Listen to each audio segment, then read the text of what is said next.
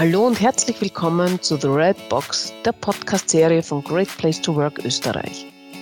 Ich bin Doris Peitz, Geschäftsführerin dieser Organisation und von Natur aus neugierig. Ausgestattet mit einem Mikrofon nütze ich daher die Gelegenheit zu Gesprächen mit Menschen, denen Menschen am Herzen liegen und die Organisationen bewegen.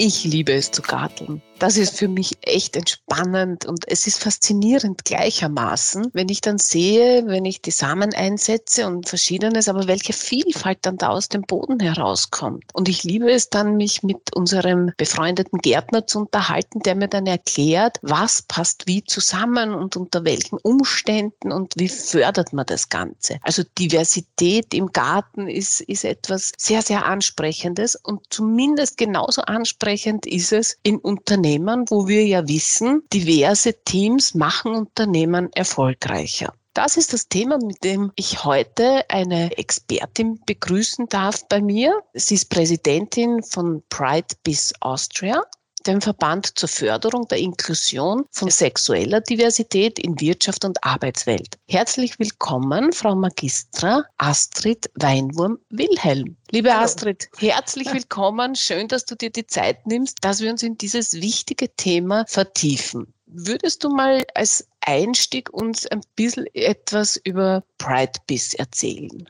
Sehr gerne.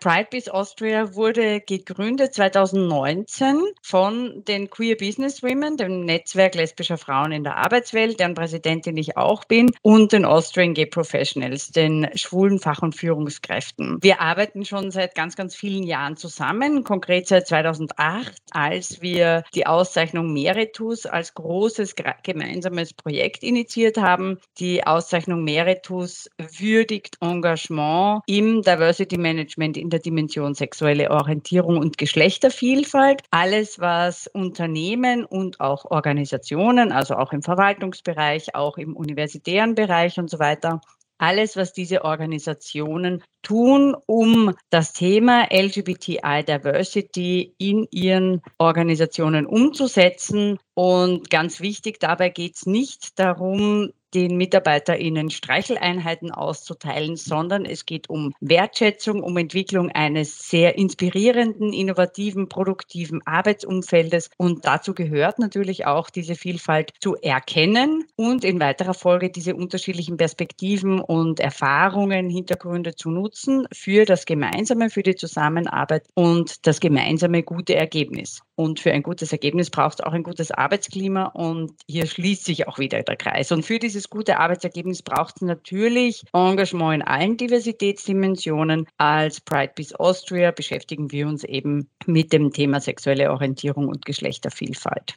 Jetzt bist du nicht nur Präsidentin von Pride Peace Austria, sondern du bist auch Organisationsentwicklerin und Coach und hast damit natürlich gleich einmal die wirklichen Insights, wie es in Unternehmen ausschaut, wie die Unternehmenskultur in Fragen der Diversität aufgestellt ist. Siehst du da Entwicklungen? Hat sich da etwas getan und wo stehen wir jetzt? Ich sehe große Entwicklungen und ich finde auch aktuell die Zeit einfach ganz spannend. Natürlich aus unternehmerischer Sicht, jetzt Unternehmenssicht ist die Zeit gerade ganz arg. Ja, der Fach- und Führungskräftemangel ist angekommen und auf den warten wir ja schon seit vielen Jahren. Wir haben schon ganz lange darüber gesprochen. Jetzt ist er Realität, War for Talents. Und ich sehe in Organisationen, in großen Organisationen oder international oder multinationalen Organisationen bereits sehr, sehr viel Engagement in allen Diversitätsdimensionen. Das, wo ich gerne und ganz intensiv den Impuls geben möchte, sind die Klein- und Mittelbetriebe. Betriebe, weil die machen die österreichische Unternehmenslandschaft aus. Und ich möchte auch diese Unternehmen in dieser Größenordnung dazu ermutigen und einladen, sich mit den Themen der Diversität auseinanderzusetzen. Und jede Organisation beginnt bei einer anderen äh, Dimension. Das ist ganz klar. Meistens wird begonnen mit Gender oder auch mit dem Thema Inklusion von Menschen mit Behinderungen, weil es da eine sehr starke gesetzliche Grundlage gibt. Aber auch das Thema sexuelle Orientierung und Geschlechtervielfalt ist ein wichtiges und es ist nicht Privatsache. Die sexuellen Handlungen, ja, die sind tatsächlich Privatsache und zwar von heterosexuellen Menschen wie auch von homosexuellen Menschen. Aber die sexuelle Orientierung ist Teil unserer Persönlichkeit und die können wir nicht vor der Bürotüre abgeben Und äh, deswegen ist es wichtig, sich auch mit dieser Dimension zu beschäftigen und auch das Thema Geschlechtervielfalt mitzudenken. Was bedeutet Geschlechtervielfalt? Da geht es um die Geschlechtsidentität, das Erkennen. Es gibt nicht nur Männer und Frauen, sondern es gibt auch Menschen, die sich anders mit einem anderen Geschlecht identifizieren. Es gibt Interpersonen. Es gibt Transpersonen, es gibt nicht-binäre Personen, ganz, ganz viele Schlagworte, die auch aktuell herumgeistern, vor allem in den sozialen Medien. Da gibt es das Stichwort Personalpronomen und Menschen schreiben nach ihrem Namen ihr Personalpronomen, also er, sie oder eben, wenn sich Menschen nicht als er oder sie identifizieren, gibt es im Englischen die, das Personalpronomen they, da steht dann they, them, im, im, in Klammer, im Schwedischen das Personalpronomen hen. In vielen anderen Sprachen gibt es auch schon oder entwickeln sich gerade sogenannte Neopronomen. In der deutschen Sprache sind wir noch auf der Suche und Menschen, die sich eben als nicht männlich oder weiblich identifizieren, probieren auch aus, was passt am besten, wie möchte ich angesprochen werden, mit welchem Personalpronomen. Und aus Unternehmenssicht müssen wir uns dann Gedanken machen, was bedeutet das in weiterer Folge. Es reicht nicht in einer Stellenausschreibung oder in, einem, in einer Personalverwaltung die Möglichkeit zu geben, neben männlich und weiblich auch das D für divers anzukreuzeln, sondern das Ganze hat natürlich auch Konsequenzen für die gesamte Berufslaufbahn, für die Pensionsberechnungen, für die Pensionsantrittsalter, für die Krankenkasse und auch für die Anrede. In einem E-Mail kann ich nicht als sehr geehrter Herr, sehr geehrte Frau angesprochen werden, sondern da werde ich beispielsweise dann mit Guten Tag, Vorname, Nachname oder mit Hallo oder mit Hey oder mit irgendeiner mhm. anderen Grußformel angesprochen. Aber das sind viele Dinge, die aktuell so im Brodeln sind, die uns beschäftigen als Pride Peace Austria, die auch mich eher als Organisationsberaterin beschäftigen. Mein Schwerpunkt ist Diversity Management und ich berate eben Organisationen zu diesen unterschiedlichen Themen, nicht nur zum Thema sexuelle Orientierung und Geschlechtervielfalt, sondern zu allen Diversitätsdimensionen. Mhm. Ja, wir beobachten das natürlich auch, dass das Thema Diversität in seiner gesamten Breite an Tragkraft gewonnen hat. Ja, wir sehen es genauso auch, wie du das beschrieben hast, dass äh, in Konzernen, also mir fällt dabei Hilton zum Beispiel jetzt nur ein, die ja wirklich auch vorbildlich in allen Dimensionen die Diversität unterstützen, bespielen und aktiv da drinnen sind. Und bei den kleineren Unternehmen, so wie du gesagt hast, es sind, glaube ich, noch recht viele Fragezeichen. Wenn du jetzt an die kleineren Unternehmen herantrittst oder eingeladen wirst, wo beginnt man da, um mit einer guten und gelingenden Diversitätspolitik starten zu können. Jetzt hast du schon gesagt, ja, der Genderblick und so weiter, aber wenn man sich jetzt wirklich das Thema sexuelle Orientierung hernehmen möchte und sagen möchte, wir haben uns noch nie damit auseinandergesetzt, wie gehen wir das jetzt an? Ja, also ich arbeite sehr, sehr gerne mit interaktiven Formaten. Es zeigt sich auch, dass der Zeitgeist dem entspricht. Die jungen Generationen wollen die Organisationen mitentwickeln, die wollen partizipativ geführt werden, die wollen mitentscheiden können. Und im Vergleich zu vor zehn Jahren, wo es eine Diversity Managerin oder eine CSR Managerin gab, die meistens irgendwo im HR-Bereich angesiedelt war und die das als One-Woman oder selten, aber doch auch als One-Man-Show sozusagen diese Agenten übernommen hat, ist es heute so, dass wir Arbeitsgruppen bilden zu den verschiedenen Dimensionen und auch zum Thema sexuelle Orientierung und Geschlechtervielfalt, ob die jetzt Taskforce, Arbeitsgruppe oder Workgroup heißt, ist im Endeffekt wurscht. Es geht darum, dass mehrere Menschen mit viel vielfältigen Perspektiven ihre ähm, Erfahrungen und auch ihre Bedürfnisse einbringen. Und da geht es gar nicht darum, dass wir hier jetzt lauter Personen aus der LGBT-Community sitzen haben. Vielleicht bei, an dieser Stelle auch noch mal kurz die Erläuterung, dieses Akronym. Das LGB steht für Lesbian, Gay, Bisexual, also lesbisch, schwul und bisexuell. Das T für Transgender, Personen, die ein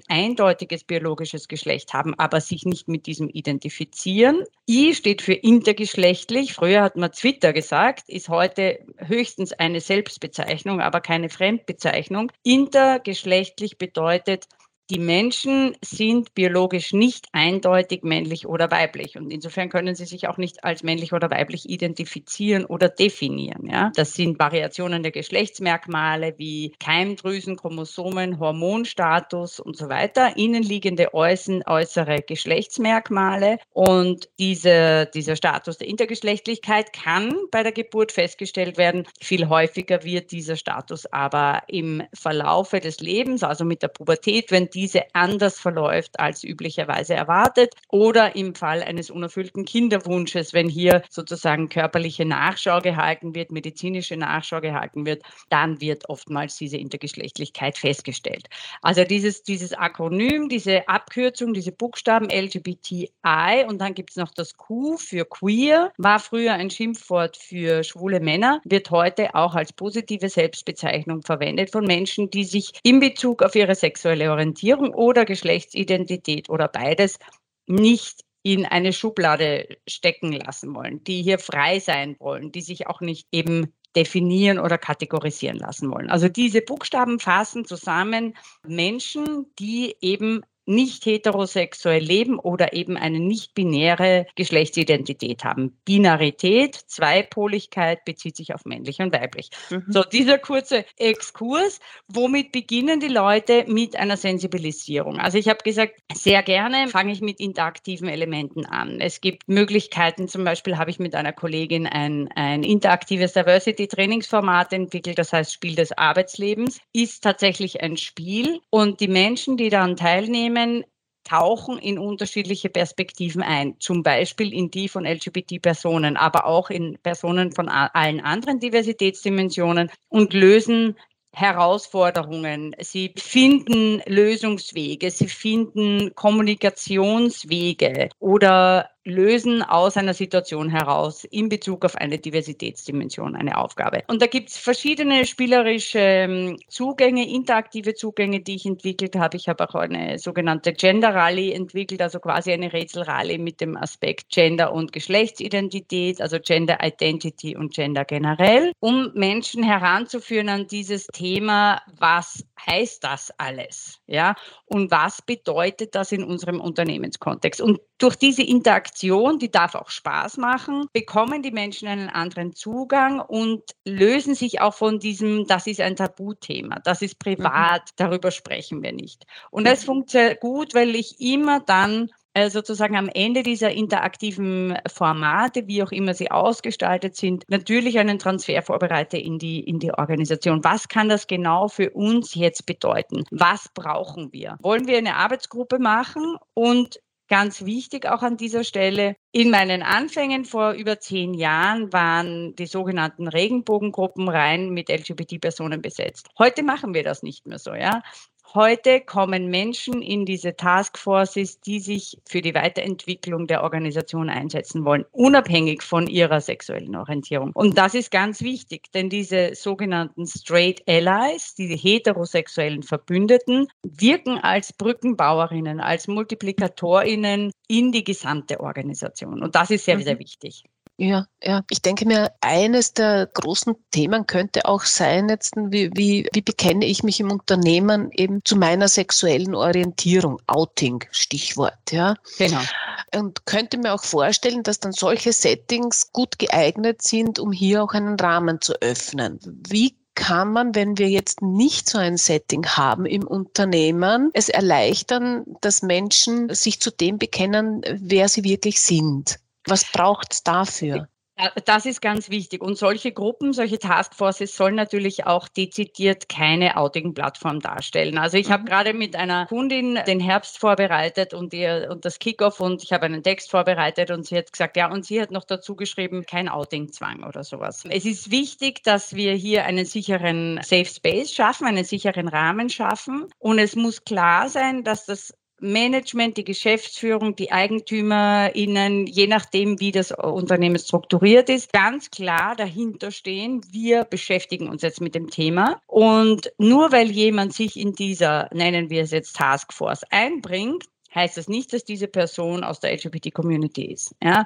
Also das muss auch irgendwo niedergeschrieben sein, weil sonst besteht die Gefahr, dass die Menschen sich nicht mal anmelden, um mitzumachen, weil sie Sorge haben, wenn, sie auf ihr, wenn ihr Name auf irgendeiner Liste steht, dass sie dann gleich als Community zugehörig verstanden werden. Und das mhm. ist es natürlich nicht, soll es nicht sein. Aber mhm. es ist ganz, ganz wichtig, dass dieses Commitment, der Rahmen von der Organisation vorbereitet ist und das klar ist, wir wollen daran arbeiten, dass unsere Organisation besser wird, also unsere Organisation offener wird, dass wir die Menschen für uns gewinnen können, bei uns zu arbeiten. Und das ist wichtiger denn je, die wir brauchen. Und dafür müssen wir sozusagen sehr offen sein, sehr open-minded. Und das geht natürlich nicht von heute auf morgen. Und deswegen ist es eben so wichtig, dieses, hier geht es nicht ums Outing, irgendwo anzusprechen und explizit auch engagierte Menschen zu gewinnen, die nicht aus der LGBT-Community sind sehr verständlich, finde ich. Das geht ja auch, also im Sinne eines diversen Ansatzes ist das das Erfolgversprechendste, auch in vielen anderen Themen.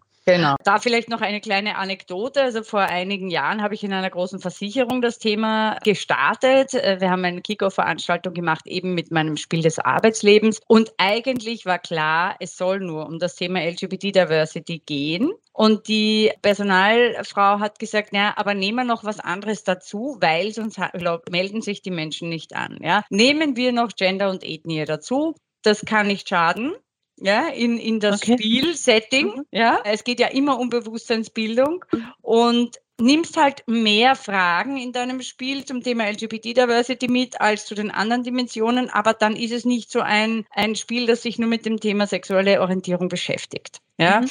das ist immer noch, wir sind noch nicht so weit, dass das ja. Auch mhm. als Single-Topic sozusagen gut funktioniert. Ja? Mhm. Aber ich kann nur Mut machen und es ist, es ist wichtiger denn je, sich mit allen Dimensionen auseinanderzusetzen. Und gerade bei den kleinen und Mittelbetrieben, da kann sich jede Organisation positionieren und wir mhm. wissen, wie viele Positionen aktuell offen sind und die Menschen händeringend um Personal sozusagen mhm. suchen. Ja. ja, danke für die Brücke. Jetzt sind wir eigentlich schon beim Recruiting angekommen. Wie mache ich als kleinen Mittelbetrieb ein, ein gutes Recruiting, wo ich wirklich alle Menschen anspreche? Also das Wichtigste ist gerade in den Fähigkeiten, die in einer Stellenausschreibung stehen, nicht so die klassischen männlich konnotierten, und ich sage das jetzt hier quasi mit Anführungszeichen, oder weiblich konnotierten Fähigkeiten als einzelne Blöcke sozusagen darzustellen oder zu verlangen, zu fordern. Menschen, die in Bewerbungsprozessen sind, scannen sehr genau, welche Worte wir verwenden. Dazu gibt es sogar auch ein, ein Online-Tool, ich habe leider vergessen, wie das heißt, dass, wenn du die Stellen, den, den Text für eine Stellenausschreibung hineingibst, dir sagt, dir markiert, welche Marker du hast, ob du mhm. einen Mann damit ansprichst oder eine Frau. Ja, mhm. da sind wir noch weit entfernt vom Thema, wie spreche ich Trans- oder Interpersonen an. Mhm. Aber die, die Minimum-Variante ist natürlich das MWD, das sowieso vorgeschrieben ist. Aber ich kann einfach auch mit Gender-Doppelpunkt oder mit Sternchen arbeiten, um inklusive Sprache sichtbarer zu machen. Ich kann diese Qualifikationen gut mischen, damit die eben nicht nur männlich oder weiblich sind. Und ich kann natürlich überlegen, in welchen Netzwerken will ich dass meine Stelle sichtbar wird. Wenn ich jetzt Hausnummer nur in der einen oder in der anderen Tageszeitung inseriere, ist mein, mein, mein, mein Pool, aus dem ich schöpfe, anders, als wenn ich breiter über Social Media zum Beispiel oder über Umfelder meiner MitarbeiterInnen auch suche. Und das machen mhm. momentan ja ganz, ganz viele. Also in manchen Organisationen werden schon Vermittlungsprämien an die MitarbeiterInnen bezahlt, wenn sie erfolgreich jemanden finden. Also wir sind ja in einer wirklich sehr, sehr, sehr angespannten Lage, was die, was den Markt anbelangt, beziehungsweise die Personen, die suchen, haben einfach die freie Wahl ja, und können Absolut. Forderungen stellen. Und das Thema Generationen ist natürlich auch noch ein ganz, ganz spannendes. Die Generationen, die jetzt kommen, haben ganz klare Vorstellungen davon, was sie wollen. Alle, die aktuell ähm, Bewerbungsgespräche führen, wissen das noch, noch viel besser, als ich das aus der, aus der Literatur und der Beobachtung weiß. Aber ich in meinen Bewerbungsprozessen in Anstellungsverhältnissen hätte mich nie getraut, da diese Forderungen zu stellen. Und ich gehe davon aus, dass es Menschen in ungefähr meinem Alter genauso geht und die vollkommen vor den Kopf gestoßen sind, was dieses Gegenüber, das da 20 20 oder 30 Jahre jünger ist, für Forderungen stellt. Es Stimmt. ist, wie es ist. Und wir müssen uns auf dieses Mindset einstellen. Ja. Und ich muss sagen, beneidenswert. Ja, es ist ein viel gesünderer Zugang, von vornherein schon im jungen Alter auf die eigene Work-Life-Balance zu achten und vielleicht tatsächlich, auch wenn es nicht nebenbei Care oder sonstige Verpflichtungen gibt, auch nur einen 30-Stunden-Job anzustreben. Aber das ist sozusagen dass die Herausforderung für uns jetzt in Recruiting-Prozessen, dieses Mindset anzunehmen und sagen, okay, das ist jetzt so, ja, und die Jüngeren sind jetzt einfach so, dass sie sagen, ich weiß, ich kann mir aussuchen, wo ich arbeite. Und es geht für mich nicht nur um eine interessante Marke oder ein entsprechendes Gehalt, sondern auch darum, dass meine verschiedenen Forderungen nach Life Balance, nach, nach meinen Erwartungen an ein Unternehmen in Bezug auf Diversitätsorientierung zum Beispiel auch erfüllt werden. Also es geht nicht nur um monetäre und imagemäßige Faktoren, wie es zu unserer Zeit war, also ich sage jetzt mal zu unserer Zeit, ja, die Menschen, die jetzt rekruten, sondern um ganz andere Dinge. Und ja, mhm. Es ist, mhm. äh, wir müssen uns darauf einlassen. Ja. ja. Ja. und da zählt die Unternehmenskultur ja ganz besonders. Ja, Mitarbeiterinnen und Mitarbeiter, die sich in ihren Unternehmen wohlfühlen, angenommen sind, eine Vertrauensbasis vorfinden, werben natürlich viel, viel lieber auch für dieses Unternehmen als Arbeitgeber als solche, die sagen, ja, eigentlich komme ich gar nicht gerne an diesen Arbeitsplatz und eigentlich Sinn sehe ich auch keinen in der Tätigkeit. Ja. Genau, wichtiges Stichwort. Ja, ja. Sinn, Sinn, Sinn erfüllendes Arbeiten, das ist mhm. ganz, ganz wichtig. Ja. Ja, wir sehen das auch und Sinn hat heute sehr viel auch mit dem Thema im Klimawandel und so weiter zu tun. Also ja, die Herausforderungen sind ja auch mannigfaltig und entsprechend ist es gut, wenn die jüngere Generation mit einem gewissen Selbstbewusstsein auftritt, wenn sie schon jetzt die Karten in der Hand hat und es entscheiden kann, dass sie dann auch einverlangen jetzt und wo geht dieses Unternehmen eigentlich hin mit dem Menschen und mit der Natur. Ja? Mhm. Also entsprechend äh, sehe ich das auch positiv, was sich da alles tut und welche Fragen auch in Bewerbungsprozessen schon gestellt werden. Mhm. Eine, eine, eine gute Entwicklung, da bin ich ganz deiner Meinung. Ja. Liebe Astrid, wenn du in die Zukunft schaust, jetzt als Präsidentin von Pride Biz Austria, wohin soll die Reise gehen? Was ist jetzt zu gestalten und, und wie kann es ausschauen? Also unser mittelfristiges Ziel ist natürlich ganz, ganz eindeutig, dass wir die Klein- und Mittelbetriebe dafür gewinnen, sich zu engagieren. Wir unterstützen hier auch sehr gerne. Wir, wir unterstützen mit unseren Veranstaltungen. Eine große nächste Veranstaltung ist am 3. Oktober, das LGBT Business Forum, das äh, zehnjähriges Jubiläum feiert und heuer in der Industriellen Vereinigung stattfinden wird. Also an alle, die es interessiert, eine sehr herzliche Einladung äh, mit der Bitte um Anmeldung. Aber auch sonst stehen wir gerne bei Fragen zur Verfügung und unterstützen auch. Wir können auch Berater, Beraterinnen vermitteln, die hier auch entgeltlich natürlich dann unterstützen. Aber für erste Hilferufe und Grundsatzfragen stehen wir natürlich auch gerne so zur Verfügung. Das ist der Mittelfrist, das mittelfristige Ziel, diese Unternehmensgröße der Klein- und Mittelbetriebe denen auch Handwerkszeug zu geben und zu sagen, Ihr könnt euch damit positionieren und es ist, es führt kein Weg daran vorbei. Ja, also es ist, ich verstehe schon die Schwierigkeit insgesamt, sich mit dem Thema Diversity zu beschäftigen in diesen Unternehmensgrößen, weil meistens sind die Eigentümer geführt und es gibt nicht unbedingt mal eine HR-Abteilung oder eine Personalentwicklungszuständige Person. Also das ist, landet alles bei den Chefs oder Chefinnen. Ja, aber trotzdem lohnt sich die Beschäftigung mit Diversity Management, weil das ist kein Trend, sondern das ist heute die Voraussetzung Voraussetzung, um überhaupt Leute zu bekommen. Ja? Quer über alle Diversitätsdimensionen. Mhm. Und für die langfristige Zukunft wäre mein großer Wunsch, aber das ist natürlich sehr idealistisch gedacht. Es muss kein Thema mehr sein. Alle dürfen so sein, wie sie sind. Sie dürfen sich mit den Geschlechtsidentitäten zeigen, wie sie sich eben fühlen, womit sie sich identifizieren.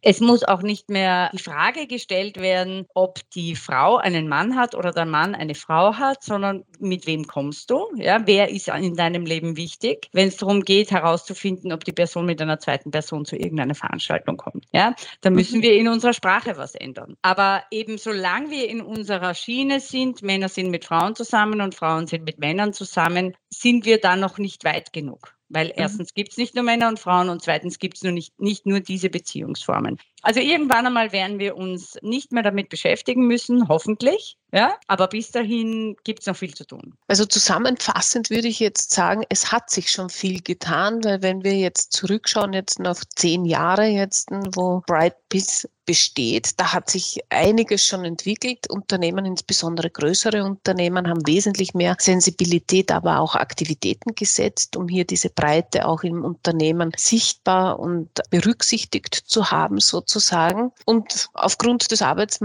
Arbeitsmarktsituation, in der wir uns jetzt befinden, sind wir eigentlich auf einem guten Weg, dass die Berücksichtigung auch in den kleineren und mittleren Betrieben ankommen wird. Ist das mhm. so in etwa das, was, wie du das auch siehst? Ja, ja, also es, es, es bleibt den Unternehmen einfach nichts anderes übrig und ich kann nur ermutigen, je früher sie starten, desto mehr haben sie davon, weil sie sich besser positionieren können, auch im Wettbewerb. Und ja, wir fischen alle im selben Teich, kann man sagen, was die Talente anbelangt. Und die Talente suchen sich einfach aus. Ja, mhm. absolut. Mhm. Super. Verrätst du uns jetzt bitte noch, wenn man mehr über Pride Biz wissen möchte, wie man dorthin kommt, wenn man dich kontakten möchte, wo man dich findet? Ja, sehr gerne. PrideBiz Austria hat die Website pridebiz.at und hier finden Sie alles, was Sie über uns wissen wollen. Sie finden auch unsere Kontaktdaten, die Kontaktdaten zu unserer Generalsekretärin Katharina Moser-Ciczatka und auch zu mir beziehungsweise dem restlichen Vorstand und ich als Organisationsberaterin bin unter meiner Marke Blickweisen zu finden. Blickweisen.at auch ganz leicht, weil es geht ja immer um Blickwinkel und Sichtweisen und daraus ist meine Marke entstanden. Und Blickweisen, ganz einfach. Liebe Astrid, herzlichen Dank für dieses Gespräch, für die vielen Blicke, die du uns jetzt ermöglicht hast, auch in das breite Diversity-Thema hineinzumachen. Wir unterstützen das sehr gerne. Es ist ja auch bei Great Place to Work einer unserer tragenden Fundamente. Wenn man heute Great Place to Work liest, dann liest man nicht mehr Great Place to Work, sondern hat das For All dabei, das dazugekommen ist, um wirklich auch in den Fokus zu rücken, wie wichtig in Unternehmen es ist, jede Persönlichkeit, die hier arbeitet, entsprechend anzunehmen und zum, zum Erblühen zu bringen. Weil genau das brauchen die Unternehmen, um äh, innovative Antworten auf die Herausforderungen, die ja nicht so klein sind, geben zu können. Ich wünsche dir alles Gute weiterhin, viel Engagement in, in diesen so wichtigen Themen und ich freue mich sehr, dass wir zusammenwirken können. Ja, danke sehr, liebe Doris. Alles Liebe. Wieder einmal bin ich für Ihre Zeit und Ihr Interesse dankbar. Schön, dass Sie bei dieser Episode von The Red Box, der Podcast-Serie von Great Place to Work, dabei waren. Wenn Sie mehr über uns wissen wollen, schauen Sie doch einen Sprung auf unserer Website greatplacetowork.at vorbei. Ich bin Doris Palz, Geschäftsführerin von Great Place to Work und freue mich auf unser Wiederhören bei der nächsten Episode von The Red Box. Bis dahin wünsche ich Ihnen eine schöne Zeit.